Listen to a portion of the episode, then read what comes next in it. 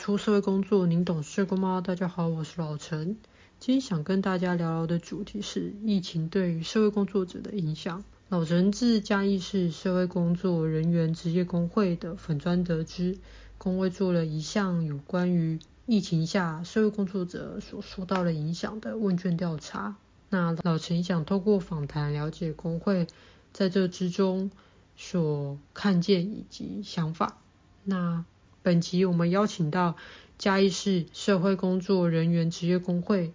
的秘书长及理事来跟我们聊聊。好，那我们一开始先请我们的工会的秘书长以及我们的国民学弟，可以跟我们听众朋友自我介绍。Hello，大家好，我是国民学弟，也就是嘉义市社工职业工会的理事。好，那一开始我会加入工会，其实。呃，我觉得我并没有受到太多的剥削，主要是因为我在学习的过程当中，应该很多人都会听到，如果有新血社工啊，想要当社工的话，很多人都会劝退他们，觉得这是一个坑，好像在社工的职业环境里面非常的险恶。好，那我也是在这样的恐吓的情境底下当一个社工，所以我第一个工作我就找了一个我觉得还算可以，包含待遇啊、薪资啊那些都还不错的单位，因为我不想要被落入那个好像很恐怖那个职场环境里面，所以我觉得我会更有余力去做。呃，社工劳权的倡议，因为其实如果社工太忙太累，说实在的，你没时间没有钱，你假日根本就是可能还要加班，根本就没有时间跟心力去推动社工的劳权。那我觉得，既然我现在有比较好的条件可以为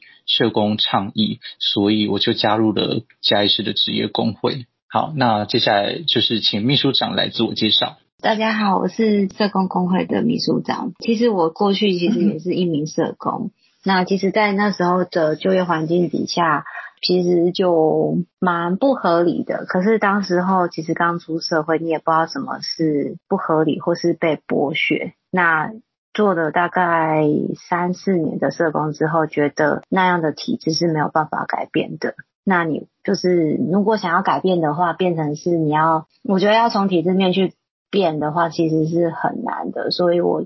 刚好有个契机再去念劳工所。那去劳工所之后才知道说，原来劳动权益对于每一个从业人员是很重要的，不只是社工。然后再回头过去检视说自己在社工的那一份工作里面，原来是被这样子对待的。那会不希望说接下来自己身边的朋友或是社工或是不管其他的从业人员是怎么样，我就希望可以为他们至少告诉他们如何保护自己吧。对，所以加上就是我们其实社工工会在筹组的过程中，其实也历经一年多，然后慢慢把这些。人给早期，然后去年才成立，所以我们到现在也才成立一年多这样。对，嗯、就是是一个比较广的层面的一个关怀劳工权益的一个理念，嗯、去触发理事跟秘书长来加入工会这样子。对，那其实社工这个职业类别，很多人其实就是连社工自己本身可能都会分不清说。诶，职业工会跟社工师工会这两个工会的差异，那为什么社工职业工会要独立成立？那他们的互动或者是他们是什么样子的一个合作模式，还是是什么样的一个互动？这样。好，呃，很多人都会把施工会跟职业工会搞混了。我先。呃，名词界定一下，如果是社会工作师的工会，我们以下就简称师工会。那师工会它主要会加入的对象，呃，都是已经有社会工作师证照的人，依法必须要加入社工工会。好，那这个就是施工会，只要是施工是一定要加入的。那施工会有什么样的任务？它主要是在推动社会工作的专业制度，还有推广，包含伦理守则，还有保障会员的权益等等的。所以其实呃，施工会它主要的面向是在专业上面的推广。可是我们都知道，其实无论是专业或者是劳权，其实息息相关。因为专业跟劳权，呃，专业它本身也是劳权的一部分。那职业工会啊。它主要是针对只要你是社工都可以加入职业工会。职业工会它的目的主要是在社会工作的劳权的倡导，还有相关劳权的推动，这个是职业工会主要会做的事情。那如果提到说职业工会跟施工会的差别，呃，大概就是他参加的对象会不一样，一个是依法，那一个是只要你想要主动加入，你就可以加入的差别。所以士工会跟职业工会会不会有重叠跟需要合作的地方？这个呃肯定是的。像在这一次的疫情当中，我们也看到不少施工会。开始去倡议社工需要列入施打疫苗的这个类别啊，其实也看得出来，施工会它在劳权方面是能够有一些推动的。如果单靠职业工会的话，力量是比较小的哈。呃，无论是在组织或者是个人，我们都希望只要你是社工的一份子，我们都能够去推动社会工作的劳权。当我们的劳权稳固了，我们才能够去注重我们的专业。我们试想，如果一个人他要常常加班，然后做的都不是社工的业务，做的都是杂工，然后没有完善的督导制度，然后你要回捐，你也没有钱去上专业的训练，那专业制度要怎么提升？呢，可能我们就建立了很多专业的制度，可是会变成又要马儿跑，又要马儿不吃草的状况。我们希望社工能够更专业，可是我们却没有提供给社工所需要的劳权上面的保障。所以，我们其实都会很希望，无论你是社工哪一个组织，施工会也好，或者是各地方的社会局处都好。我们都希望我们可以一起站出来，尤其是社工本身哈，社工团结的力量才会是最大的。是，那那大家会有一个想象是说，是因为我我我比较直接的提问好了，就是说是不是一个士工会它本身的量能，或者是他们的一个比较。具有官方色彩的一个角色，在推动某一些议题上面是有一些自爱难行的地方，所以才会促使这个职业工会的一个发起，还是说其实这两个组织的存在是没有相关联的，就是大家各自看到自己要关注的议题而成立。除了如果本身的一个身份上的差异以外，嗯，其实台湾的施工会在推动上，我因为我也不是呃施工会里面的理监事成员，然后所以我也不便帮他们发声，呃，只是说据我们所知，其实施工会的成立，他们的组成。都是由大家会员去投票而成的，所以有一个很跟职业工会不一样的地方是，职业工会基本上你都是有心想要推动劳权的人而所组成的一个组织，所以大家在方向还有在推动业务上面，当然还是会遇到一些困难，可是我觉得在职业工会的推动上。会比较顺利一点点。那施工会大家来自各个不同的地方，其实大家也各有想法，所以要推动业务上，我想我相信很多施工会的理监事也是很想要做事情，可是，在业务的推动上，可能跟呃职业工会在成员的组成上会有一些差异性，所以会造成说许多社工施工会的成员。呃，会员都会希望施工会能够有更多的推动，但是可能会比较难，会比较难一点点哈。那我在想，或许在施工会的组成上面有这一些因素存在。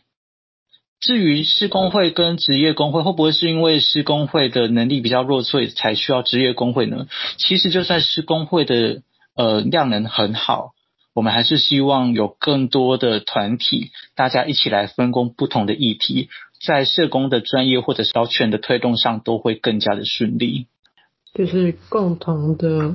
为我们社工专业的一个制度的发展，不管是专业或者是说劳权，或者是攸关我们社工人员的各方面的权益，这两个组织的存在都是一个比较正向的发展。是的。那而且职业工会的会员通常都会比较少，所以职业工会真的很缺钱。我们办一场活动可能就要花了非常多的经费哈，所以呃嘉义市的职业工会目前来讲，呃想要回馈给会员一些比较实体上面的。礼品也是会比较困难，因为我们会希望把会员的钱花在刀口上，所以我们非常的希望大家可以去加入职业工会。当我们的量能越来越多的时候，能够做的事情也会越来越多。是。那想要了解一下，那职业工会的这一些收入盈余来源是是募款吗？还是就是会费的部分？呃，目前我们的工会的收入来源有会员的入会费，还有捐款的收入这两种。是，所以如果就是没有加入施工会的，或是有加入施工会，但是想要更全面的为我们的社工制度投入。真的可以加入我们的职业工会，为我们的社工尽一份心力。其实老陈也想要问说，职业工会它目前主要的关注的议题有哪一些？那会提供我们职业工会的会员哪一些的服务？嗯，这一题就是由我来回答。就是我们其实，在筹组工会的。那个过程中，其实我们就是在这些筹备里面，其实我们就有达成一些共识。就是工会，其实你去查工会法的话，你会发现工会最重要的目的是提升并维护呃劳工的劳动条件还有经济条件为最主要的目的。那这个也是当初我们在筹备过程中也最关注的议题。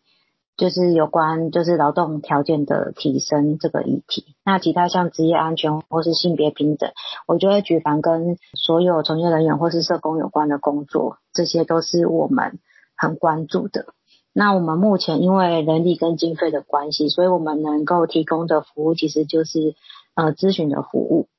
那我们因为也有跟其他友会合作，所以像每年的社工日。或是五一劳动节的时候，我们其实也都也会去做劳动权益的倡导，或是举办社工日的相关活动。除了让大家更重视社工这个工作以外，也让大家知道说，工会其实可以做的不是只有这些，就是只是因为我们现在人力比较紧，所以我们都是提供线上或是电话的咨询服务，举凡跟劳动权益有关的都可以询问我们这样子。那我们也不希望说有接到申诉案，目前是没有。对，我们不希望就是真的有接到申诉案。对，那如果真的有的话，我们也会就是尽量去协助他们。嗯，对，就是老陈也有在关注，就是嘉义市工会的粉专。那一开始我是看到，其实我们最近也是要开始社工师的考试了。那其实也有一些陪考啊，或者就是说有一些相关讯息的转发。其实就是以我们现在有限的量能去做我们最大效益的一个推动，是，所以目前都是提供线上咨询。所以如果就是有关劳权，或者是自己本身可能觉得对于是不是有受到不当的对待，是不是就可以打电话咨询了？对，就是可以透过粉砖跟我们私讯，或是 email 或是电话都可以跟我们咨询。因为其实我们也是跟友会有密切的合作，所以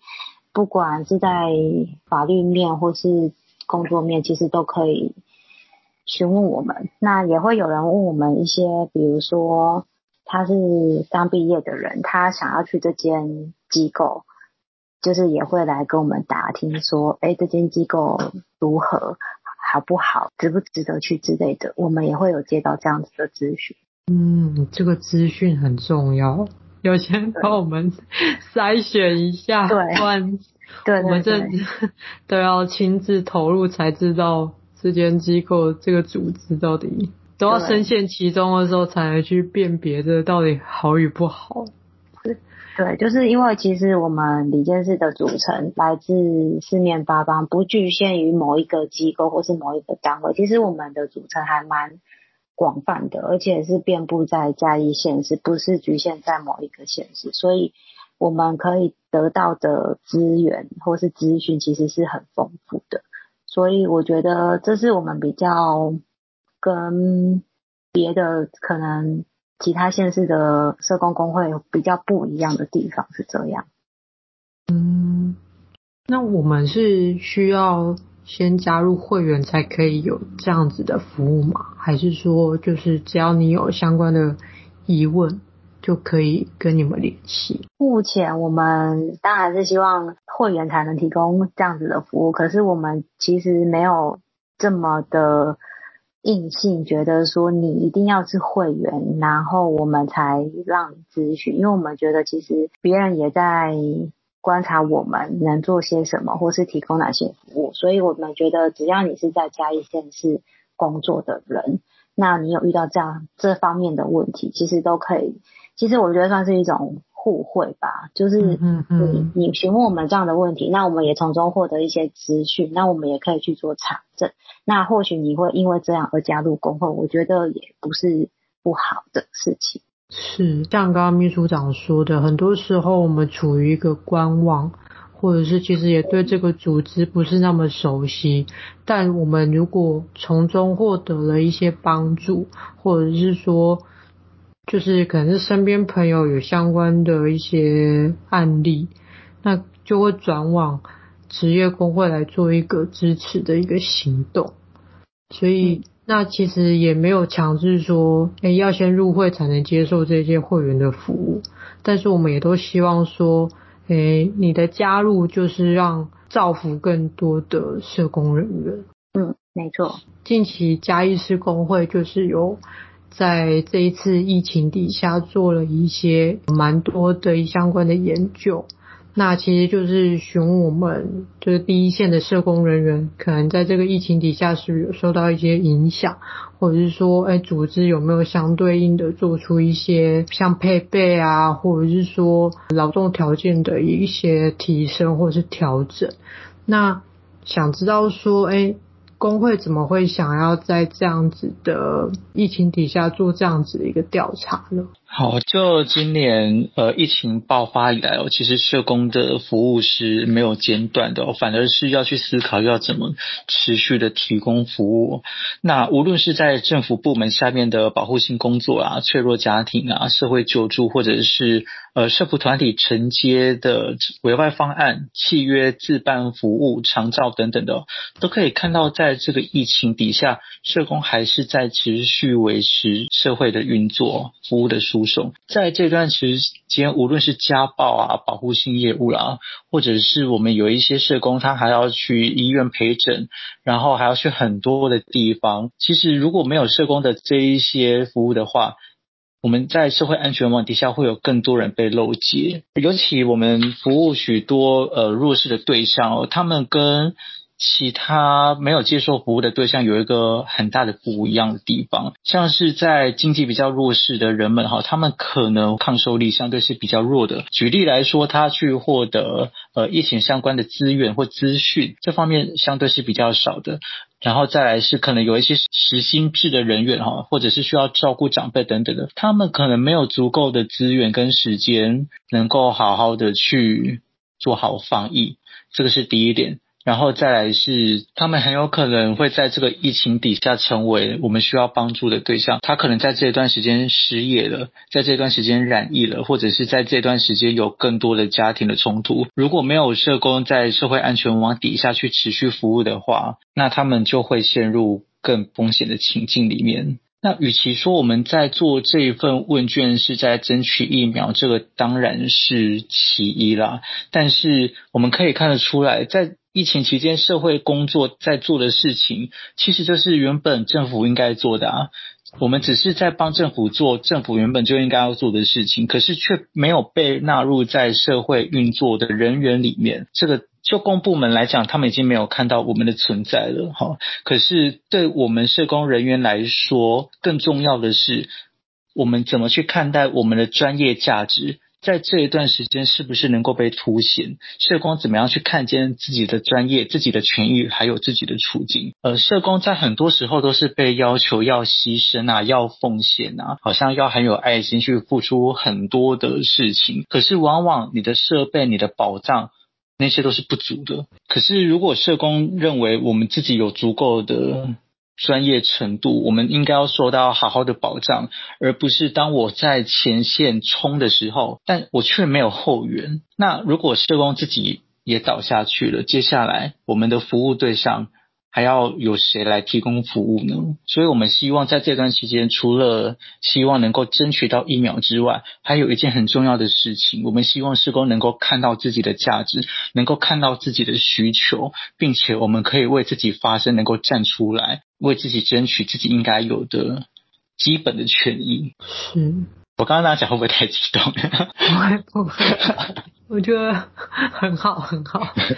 对，所以。其实我回应一下，我蛮感动的是说，大家前那段时间就是疫情很很严重的时候，大家疫苗也不够的当中，我看到了另外一个职类，就是心理师工会，其实也发文声援，希望呃中央政府可以将社工也纳入优先施打疫苗的。职业类别，其实我觉得是很很感动。可是另外一个想法是，哎，我们社工人员是不是要自己也应该要团结？就像刚刚理事说的，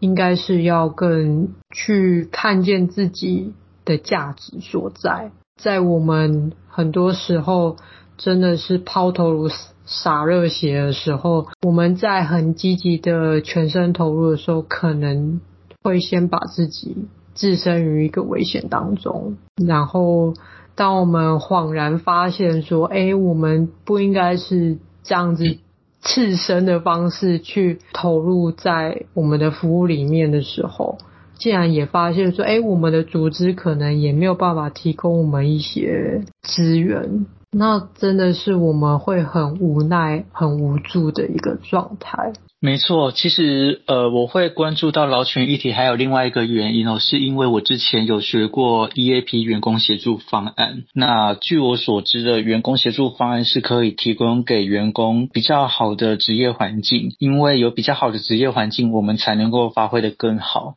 好，那当然这个是比较正向、比较正面的一个训练哦，就是让我们看到，除了劳动权益以外，还有一些福利。是一般的职员可以所拥有的，像有一些呃企业啊，他们可能会有健身房，可能会有很多的补助，或者是有很多的不同的设施设备。那相对于社工来讲，社工也有在做员工协助方案，可是我们都是帮人家做员工协助方案，社工自己没有员工协助方案。对，那对，所以我的劳权议题其实。我并没有很学过什么叫做劳权，老实讲，但是我从 EAP 员工协助方案，我才知道原来员工协助方案是可以帮助到员工，而且可以发挥到更多的效能，而不是像社工的职业环境，你就只能一直持续的付出。那当然，社工的职业环境，非营利组织可能还是会跟所谓的企业。不太相同，但是至少该有的基本的权益、基本的保障，这一些都是那你在一个非营利组织里面就可以去提供的。我们并没有要额外的福利，你一定要给我健身房或者是什么，如果有当然更好。但是在有那些之前，至少基本的保障、基本的权益一定要有。那我觉得许多的社工其实。呃，比较缺乏劳权的意识，因为在我们过去的教育养成当中，我们也很少去提到劳权意识，反而都会告诉你，哎，你要小心避开哪一些机构啊，以后的环境会有多危险。但是很少人告诉我们，我们该怎么样去争取自己所需要的，然后我们在这个劳权议题如果有一些损害的话，我们要用什么态度去面对？光是。要有劳权意识，这个对很多社工来讲就已经这个资源就已经很不足了。所以我们希望哦，至少在这一次的疫情当中，能够让大家意识到什么是劳权。从意识开始，你接下来才会知道，那你需要的是什么。是，觉得我们在一个很最基本、最基本的，在劳基法的法律下，就有很多组织就是已经没有办法符合了。所以但是，如果我们自己从业人员没有相关的一些概念，或者是其实说劳权意识，我觉得还要有一点勇气。就是当我们有意识，但没有那一股勇气的时候，很多时候我们还是会选择默默的忍受这一切不合理的对待。没错，尤其我们个人在一个很大的体制里面哦，包含在非营利组织里面，其实都是很孤单的，也会担心如果我们争取了劳权，会不会影响到职业上面的发展哈？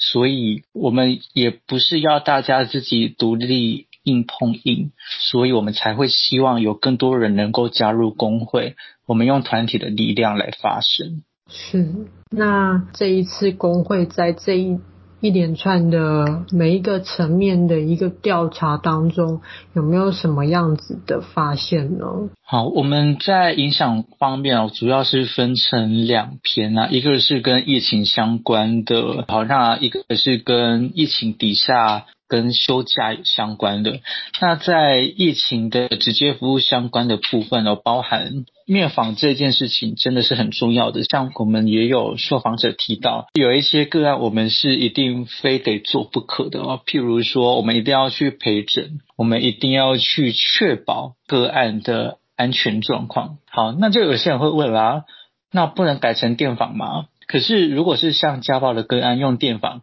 可能相对人他就在旁边，你怎么去问得出他现在安不安全呢？那有一些可能你还要陪同出庭，你要陪同就医，哦，尤其像就医，你要进入一个比较高风险的场所，哈，像我们就有受访者表示，他要陪小孩去医院打长达九个小时，像这一些事情都是社工会做的，社区的社工。还有发物资的社工，我们的服务对象还是需要有物资，那我们要怎么办？一定要发给我们的服务对象物资啊。然后刚刚又有提到，服务对象他可能又是在疫情底下，我们讲的抗受力比较低的对象，他没有足够的资源跟资讯来做防疫的话，那社工很有可能就会成为一个行动病毒的状况。我们社工的本质是要去服务别人，但是如果我们反而自己没有办法有足够的保障去防护自己被感染的话，我们不是也会造成服务对象的不安全吗？我回应一下，就是其实我自己本身因为也是第一线社区的服务，就是社工，然后我们。的地方政府的规范也是说，哎，尽量提供以视讯或者是电访的方式提供服务。但是有的时候，因为我们服务的对象都是没有家属，对，那机构人员也会认为说，就是你个案如果出去急诊，那他们也不会派人，那就会希望是由。他的社工去协助，那势必我们就必须要暴露在这样子的风险当中。嗯，但是我们的组织啊是没有提供任何配备的。嗯，对，对，但是因为我本身我自己的个案那个时候因为发烧，那必须送到急诊。嗯，但是我的主管跟我说，啊，我们没有什么配备，嗯，那还是希望我就是出去访视提供服务。嗯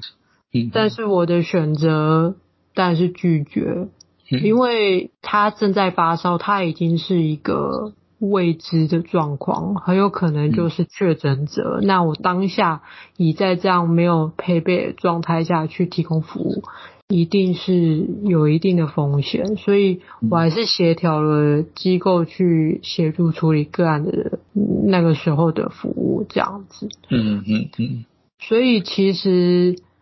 我回应刚才理事说的，就是我们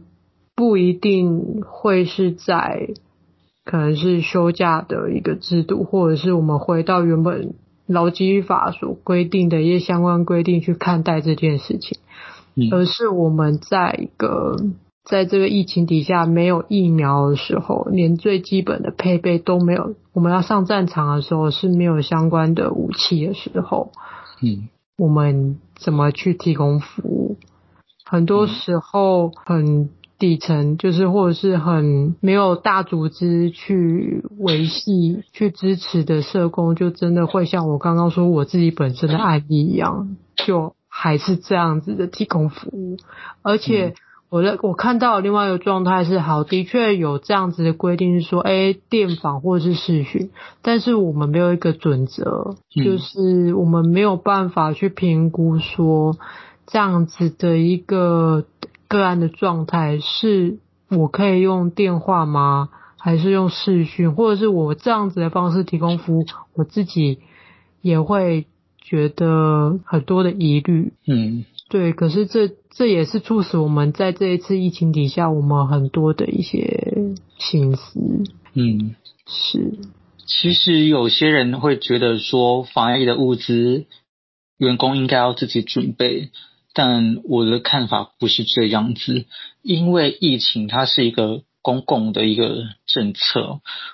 它也是职业安全的一部分。当我们都在谈社工的人身安全的时候，不应该只是一直讲防身术。我认为人身安全应该是还还是有包含身心安全、包含压力的部分，那个也算是人身安全的一部分哦。不是只有身体的身而已，还有包含心也是。先讲人身安全好了。我们组织避免社工染疫，这不就是人身安全吗？是啊。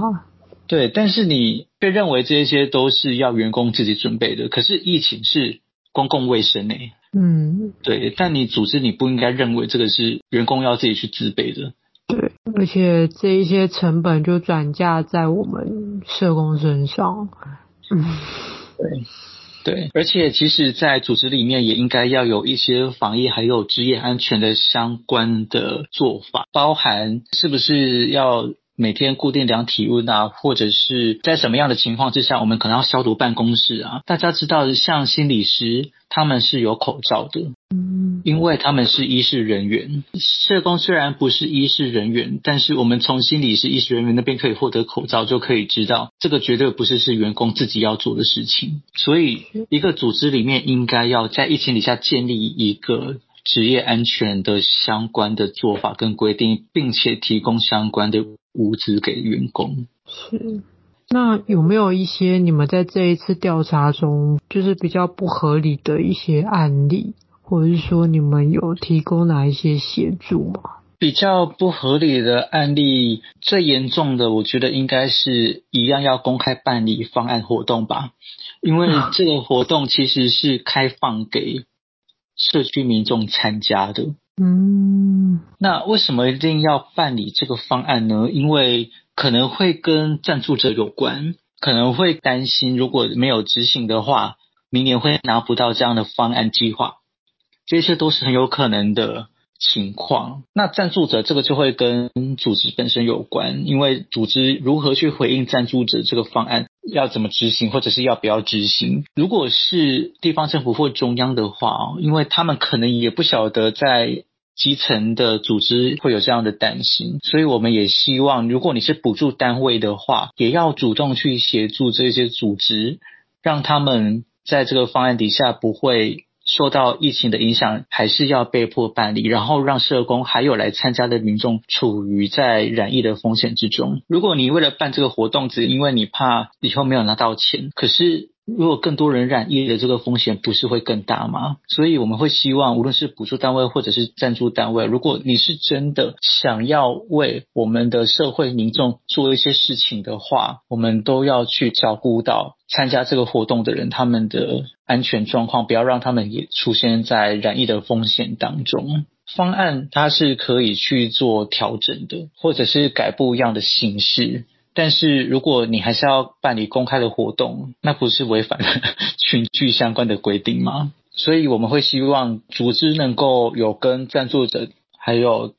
补助单位对话的能力，而补助单位跟赞助者也必须要知道去顾虑到哈办理方案的组织他们可能会担心的事情。那另外一个状况就是，也因为可能是方案的人力计划，或者是行动社工师，还有以及其他不同的因素，有些社工在这波疫情下就会放无薪假或者是失业的状况，这种事情也是会有。嗯。像日照或者是提供社区型支持服务的社工，可能都会面临到这样的状况。对，没错。那有没有一些像是我们刚才有提到的休假制度，或者是说有关就劳工相关的保障权益，有没有因为这一次疫情就有更凸显这样子的问题？像是无薪假也是有好几个案例哦，因为其实我们填问卷的才五百零六个人，如果扣掉。无效问卷是五百零五，其实人数算少，所以我们所知道的无薪假是总共有六名，但是事实上应该会有更多的黑数，因为我们才有五百零五份问卷而已，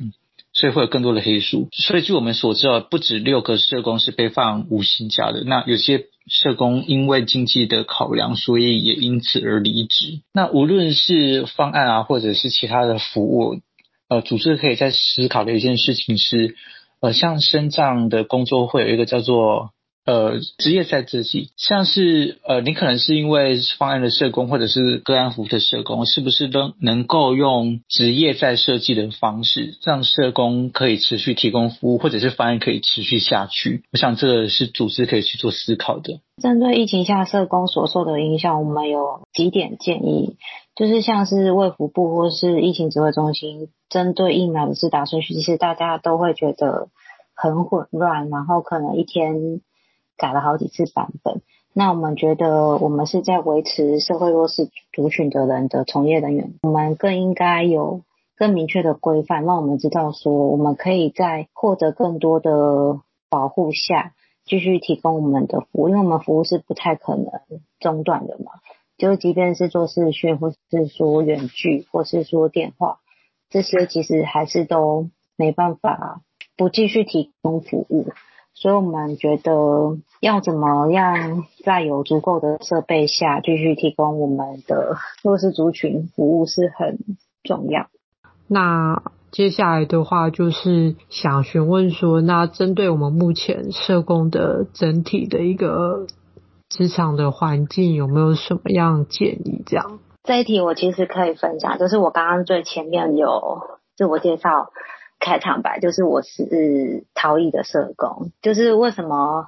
会这样说自己，是因为其实那时候毕业的那一年，其实我们是做呃，我们机构算是很小的机构。然后我毕业的那一年，其实是那个金融风暴的时候。所以那时候政府有推了一个二二 K 的一个方案，嗯，就是想必大家都很耳熟能详，或是我那一个年代的人，大家都知道二二 K 这件事情。然后，其实，在那一年金融风暴那一年，其实工作机会其实有点像现在的疫情下，大家的劳动条件或是工作环境其实都很不好，所以大家会觉得说有一份工作其实就是求个温饱这样。那那时候毕业出来。就是遇到这样的事情，然后相信大家都会听过，就是社工是一个，就是这样说不好听，可是大家一定都知道，就是近平在就刺平这种很血泪的话，这样子，对，就是在显示说社工在助人的过程中面临的一个职场环境是多么的不好。对，那相信大家这几年比较知道社工这个行业。或是这个职业，是因为可能新闻媒体、报章杂志在介绍说，很多机构有发生就是薪资回卷的事情。对，不是说以前没有，现在才出现。其实在我那个时代就有，只是那时候并不知道说这样是不对的，因为可能那时候你会提去说小机构的经营是多么的不容易。那政府的维案计划，你。通常都是两三年一起，那可是机构可能会跟你签订一年一一聘的那种定型化契约，那甚至我那时候我们没有主任也没有督导，我们甚至要自己去县市政府标案回来做做。那如果你今天没有标到这个案子，你就没工作了，就是我们也会面临到可能没有工作，我的个案怎么办？就是你其实会一直在陷入那样子就业的困境里面吧。对，然后再来就是，其实，在做社工的工作里面，很多其实是女性。那女性在从事一线的社工访视的工作里面，我觉得职场的就业安全是很缺乏的。像是新闻常会看到说，骑机车啊去家访被狗追啊，或是被赶出来啊。或是会遭受一些可能个案的性骚扰等等之类的，就是大家可能觉得说，你从事社工这份工作就要一定要有这样子的就业认知嘛？可是却没有人告诉我们说，当你遇到这样子的遭遇的时候，你应该要如何自保？对，所以我觉得，对于整体的职场环境要给予什么建议，我觉得还是在我们工会当初成立的时候，我们觉得如果台湾社工的劳动条件没有健全，或是职场环境安全没有很 OK 的状态下，愿意继续投入这份工作的人，相对的比较少。或是会像我这样子的人，就是可能做了一阵子之后，就再也不想要回去做社工。对，就是还蛮可惜。我们投入大量的呃教育成本或是社会成本，可是为什么却没办法继续让大家在这份工作里面获得成长，或是把这样子的经验是传承下去的？对，所以我觉得如何保障社工最基本的工作权益才是最重要的。我觉得这一题还蛮广的，无论是有没有疫情的状况之下，社工整体的职场环境，我们可以有怎么样的一个想象？首先，在这一波疫情底下，其实各行各业都会受到不同程度的影响啊。对社工来讲，呃，社工本来就是受经济社会政治全球化，甚至是这个疫情风险的影响之一。社工怎么样在这个风险底下去持续的去应对？持续增长，这些都是社工可以再去提升的地方。那如果是单位的话，单位如何去有预防跟因应疫情的管理也是很重要。虽然我们现在就是，我觉得其实会当社工的人，大部分是真的。很有心，想要为这个社会有一些贡献的。当然，每个人的目的跟投入都不太一样，但是可以肯定的是，社工在提供服务输送的过程本身来讲，就是一个付出的一个专业。当社工自己在埋头去提供服务输送的时候，去为了个案的利益而努力的时候，不要忘记去争取自己的权益。我们一直在。帮助我们的服务对象能够建立一个更好的社会环境。其实社工也很需要这样很有正向、很有支持力的社会环境，这对社工来讲也是很重要的。而且，呃，社工不要忘记自己也是为人子女、为人父母、为人伴侣的人，自己也需要有自己的人生跟自己的家庭。当社工的职业充满许多的不确定性，然后没有办法提供家庭保障，其实也会有更多的担心，而影响到工作的动力跟专业的成长。所以，社工的专业成长哦，希望在权益这件事情可以埋下一颗种子，不要轻忽自己的能量跟能力哦。工会是一个平台，是给大家一个交流跟激发权益的地方。至于可以怎么做呢？那首先就是。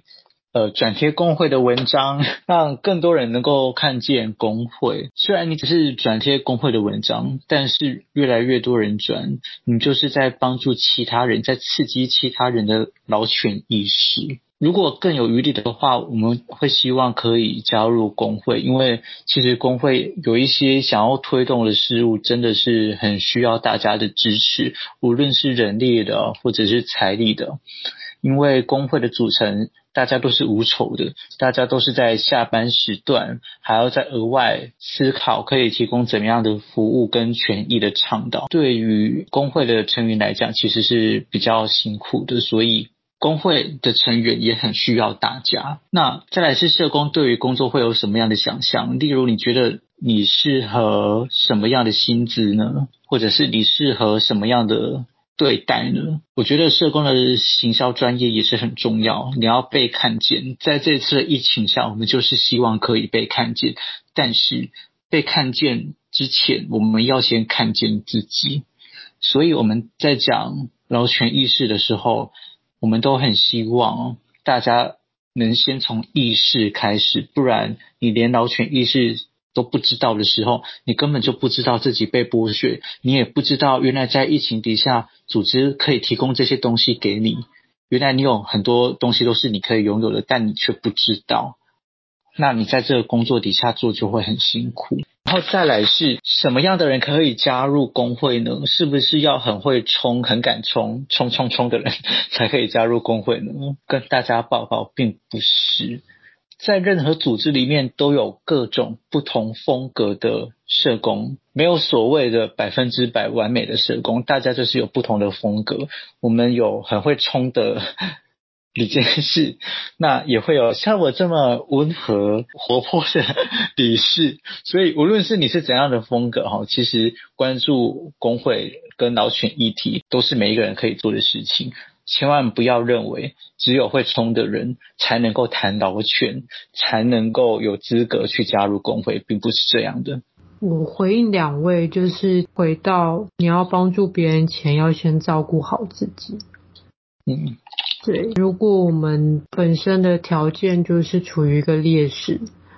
那我们怎么还有更多的量能可以去服务我们的服务的对象？所以，其实我们就像刚才李氏说的，我们一定要很激进吗？我们一定要很尖锐吗？其实工会不是这样子的想象，就是大家可能会有这样子的一个误解，但。嗯，我们想要说的是，其实你投入工会就是一个尽一份自己的力量。可能短期内你可能没有什么感觉，或是你怎么都没有一些改善，但是这是一点一滴在经营。就像刚才所说的，你可以转发相关工会的一些文章，你可以不转发，但你可以浏览，或者是。讨论，我觉得是一个透过我们自己社工人的一个讨论，或者是不同理念跟想法的激发，会让我们有更多服务的样貌，跟我们想要去创造所谓好的友善的职场。而且，就像我们刚才也有讨论到的，嗯，我们值得什么样子的一个待遇？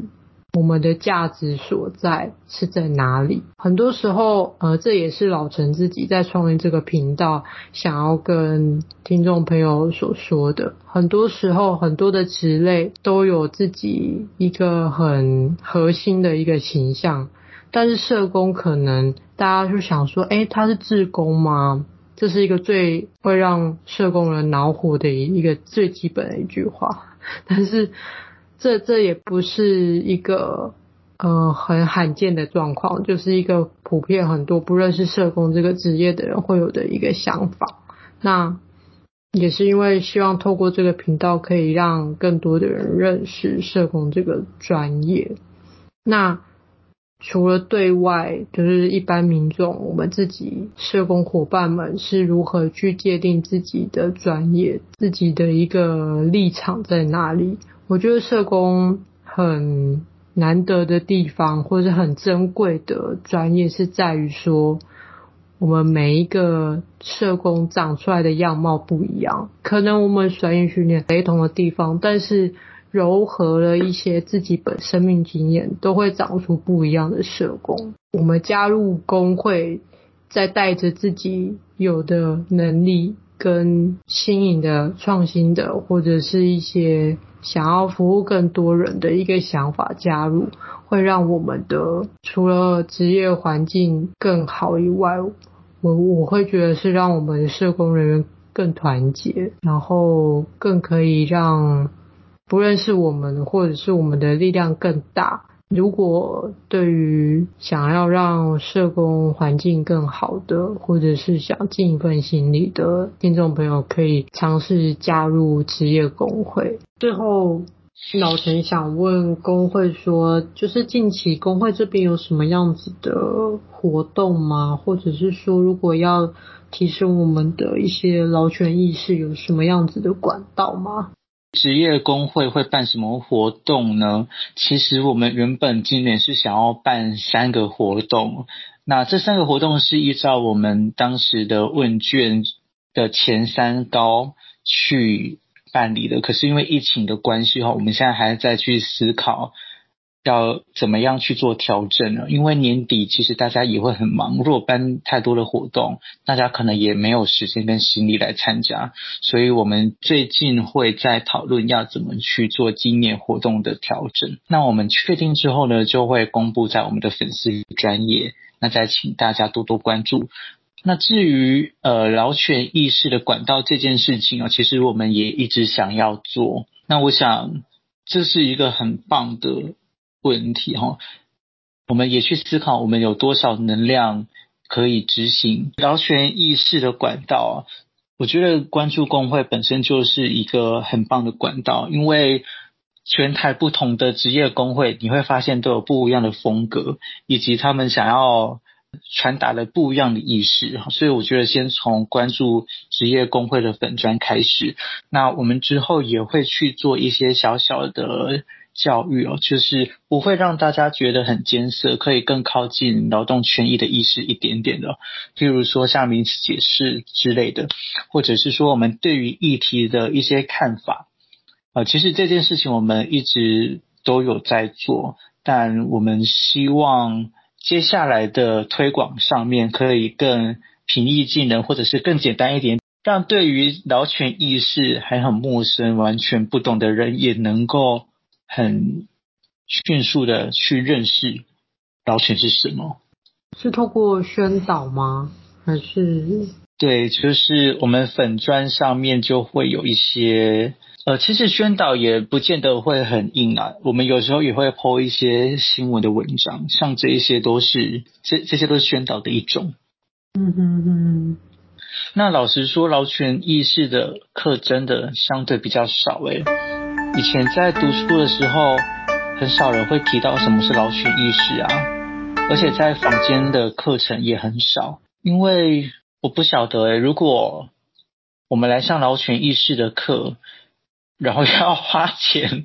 会有人上吗？因为专业的课程可能大家会愿意付出嘛，但劳权的课程的特殊性好像又有点不太一样。呃，所以我想先从关注粉丝专业是一个还不错的开始。了解，好，那我后续会把你们的粉砖放在我的资讯栏，这样子。好，OK。那我们今天的访谈就到这边。好，谢谢。谢谢。